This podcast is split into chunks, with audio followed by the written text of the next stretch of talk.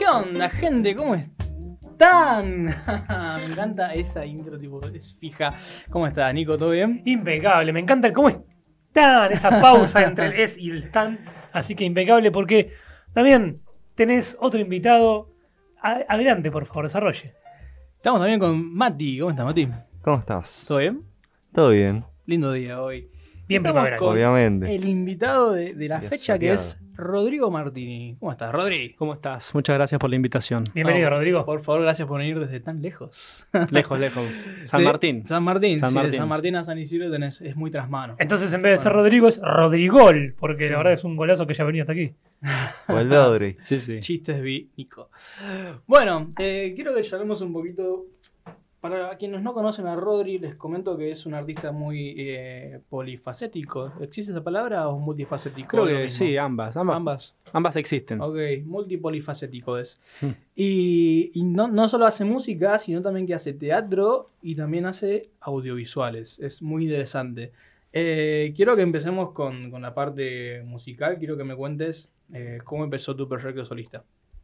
Empe- arrancó después de que, de que se terminara el proyecto que tenía, de que era un dúo pop que se llamó La República Joven. Llegamos a sacar un EP y cuando se finalizó el proyecto, ahí arranqué con el proyecto solista más a fondo. porque Ya venía tocando, pero digo, a nivel grabar y sacar temas de estudio y todo eso. Claro. Pero ya venía tocando desde antes, ponerle 2017 por ahí. ¿Y cuándo empezó el proyecto, proyecto solista? Y podríamos decir eh, principios del. finales del 19. Finales así del 19. Encaminado, ¿no? Claro. Como más sólido. Y después pandemia, boom. Después pandemia. Habíamos grabado ya un videoclip en finales del 2019. Eh, tipo po- a finales de septiembre y, y bueno, después vino la pandemia, así que fue todo virtual, pero seguí sacando contenido y canciones más que nada de estudio. Y una pregunta, Rodrigo, esto que vos hablabas del proyecto solista en la pandemia, más allá de que uno dice, uh, influyó para mal el tema de la, en la, la pandemia en las bandas, vos como solista tuviste tu tiempo para pensar y para ver cómo, cómo seguía ese proyecto, ¿no? Sí, tu- tuve la, la fortuna de cruzarme con un grupo de músicos que empezaron a hacer shows en vivo por Instagram.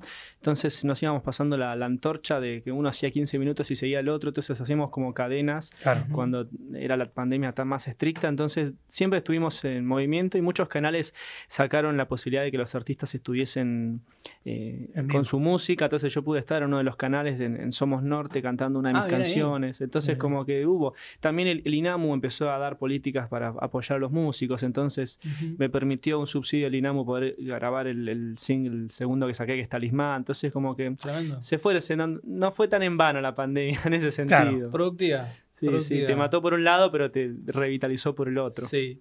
Y actualmente contame tu proyecto en qué estás, en qué andás, qué estás haciendo con, con el proyecto musical. Después de los tres singles que saqué de estudio, que los produjo José Mesina, eh, que, que son esos, son un trío de, de, single- de canciones pop.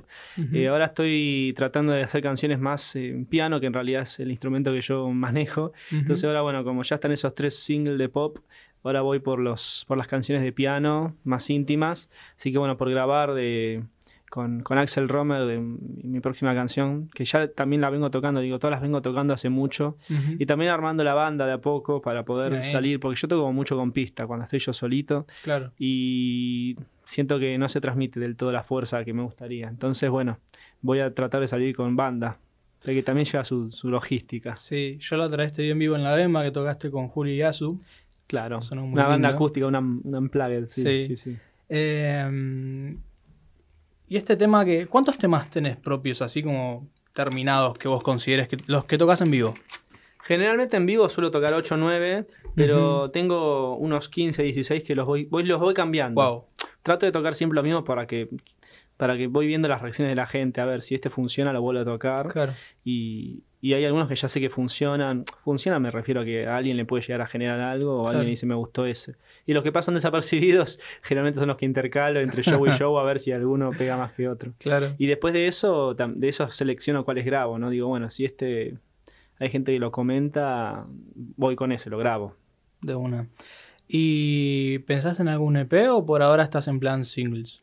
Y ya, ya tengo eh, un disco compuesto que se llama El Rayo Inspirador, pero por niveles eh, económicos bajos eh, no estaría siendo posible producirlo. Entonces Claro.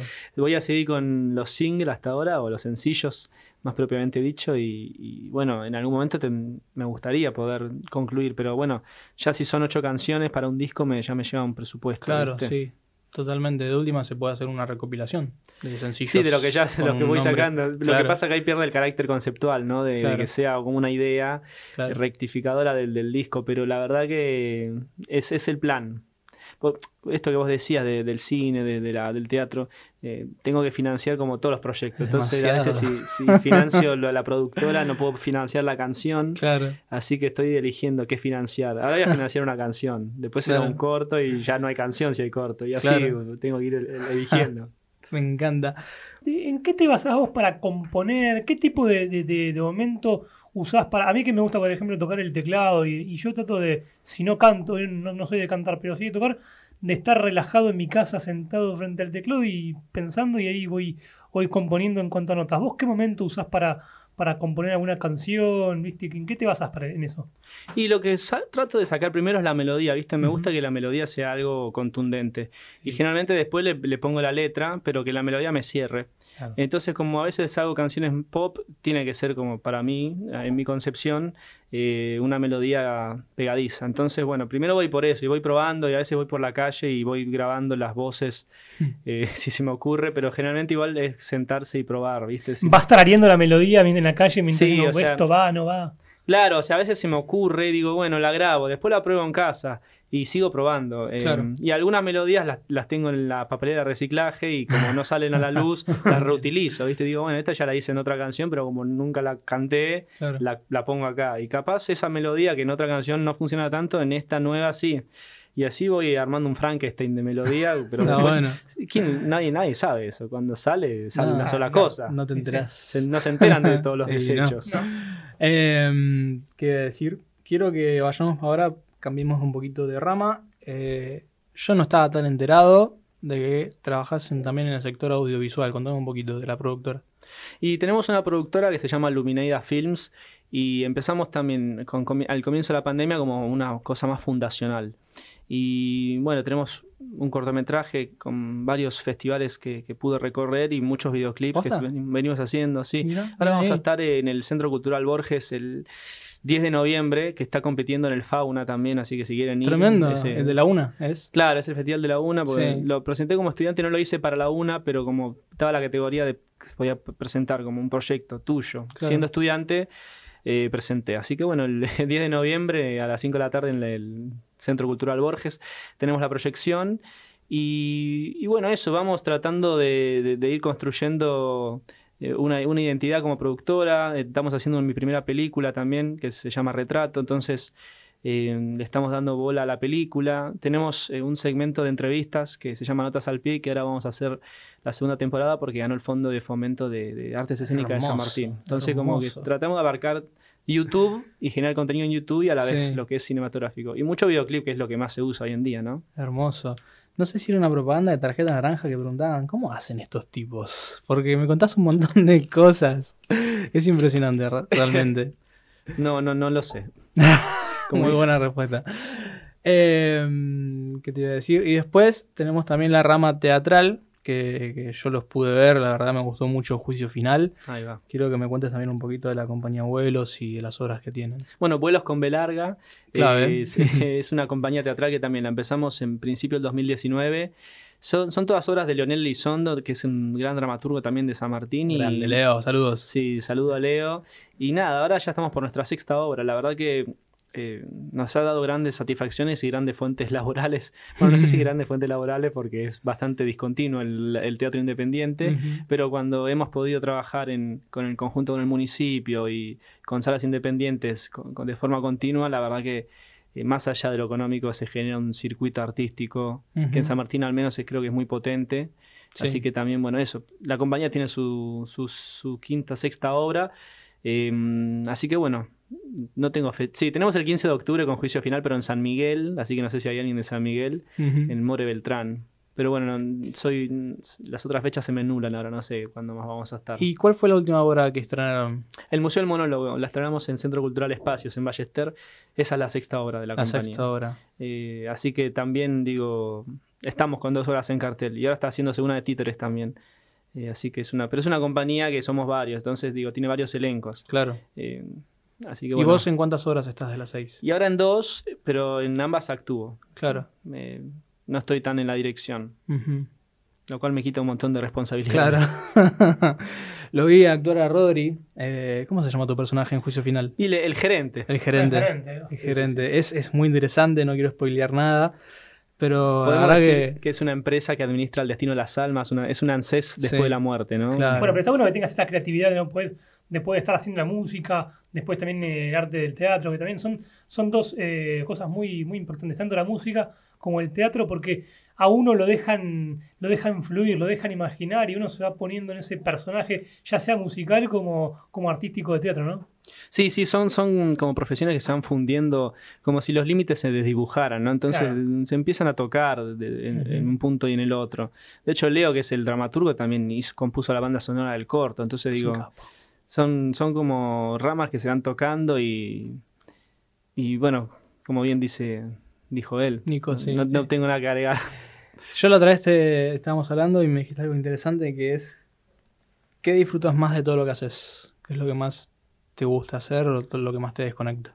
Eso va, viste, cada año te digo una respuesta diferente. Ah, ¿sí? Pero ahora, ahora te puedo decir que me gusta actuar mucho eh, y, y estoy eh, pudiendo abocarme más a eso, eh, sobre todo en cine y, esas cosas, viste. en- Me estoy tratando de dedicar más a eso. Ujú. Pero porque ya tengo la parte de la- del estrés de la dirección compensada. Claro. Entonces necesito poder que me digan, parate ahí, Hacé esto". decí la línea. Claro. Y el otro, el sábado estaba filmando para este Festival Rojo Sangre un corto de zombies que encima me, me sacaron el, la- el gusto de poder estar en una película de zombies. Y claro, yo veía a todos estresados a veces por el horario y yo estaba como, yo soy actor, no me interesa. o sea, pobre de ellos, ¿no? Que, que tienen que llegar, Claro. pero digo, ese, ese nivel, disfruto mucho cuando no tengo esa posición tan jerárquica. Claro. ¿Te gusta más, tipo.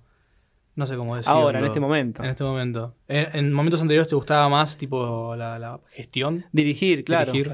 Pero ahora ya con uno me gasto. La película ya es suficiente. Claro. Entonces- ¿La película la dirigís vos? Claro, sí. ¿Y actúas también? Un poquito, pero estoy tratando de, de solamente dirigir.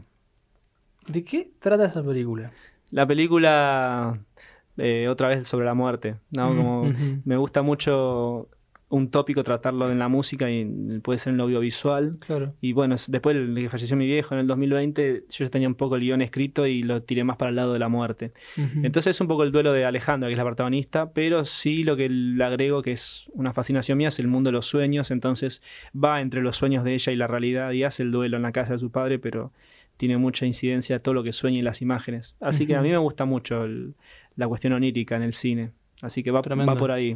Muy Igual bien. que el corto, el corto es lo mío, es como una extensión, es como un anexo, viste, del ANSES más grande Claro, eh, que está en Capital. Bueno, la película es, un- es el universo del corto extendido. claro. Tiene ciertas semejanzas, de hecho el personaje que yo hago en la peli es el mismo del corto. Ah, sí. Entonces, claro, la idea es retomar esos personajes y extenderlos. El corto se llama Tu voz entre las voces, por si lo quieren buscar. Está en YouTube ahora. YouTube. Sí, está en YouTube. Buenísimo. Y cuando, cuando creen, también es una pregunta quizás bastante compleja, pero ¿cuándo creen que verá la luz la película?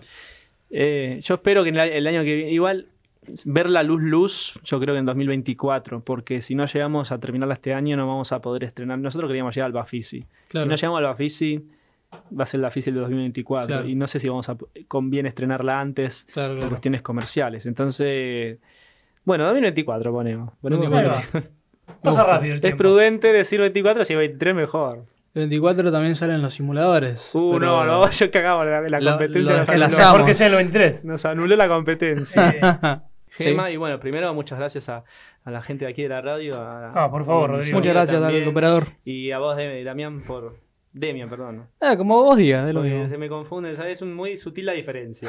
eh, por la invitación. no, por Eh, favor, muchas gracias. Muchas gracias. Muchas gracias a Bueno, esto fue el programa Toma la Voz. Muchas gracias a todos. Cerramos con el tema Gema de Rodrigo Antes de esto, agradecemos a la Secretaría de Integración Comunitaria y a la Municipal de San Isidro, porque sin ellos este espacio no sería posible. También a Mati los saludo, a Damián Petroalias con la columna de Sinergia, a Rodrigo. Y bueno, ahora sí, nos vemos el próximo martes de 2 a 4 con Tomar la Voz y ahora cerramos con Gema. Rodrigo, rompela. Vos podés.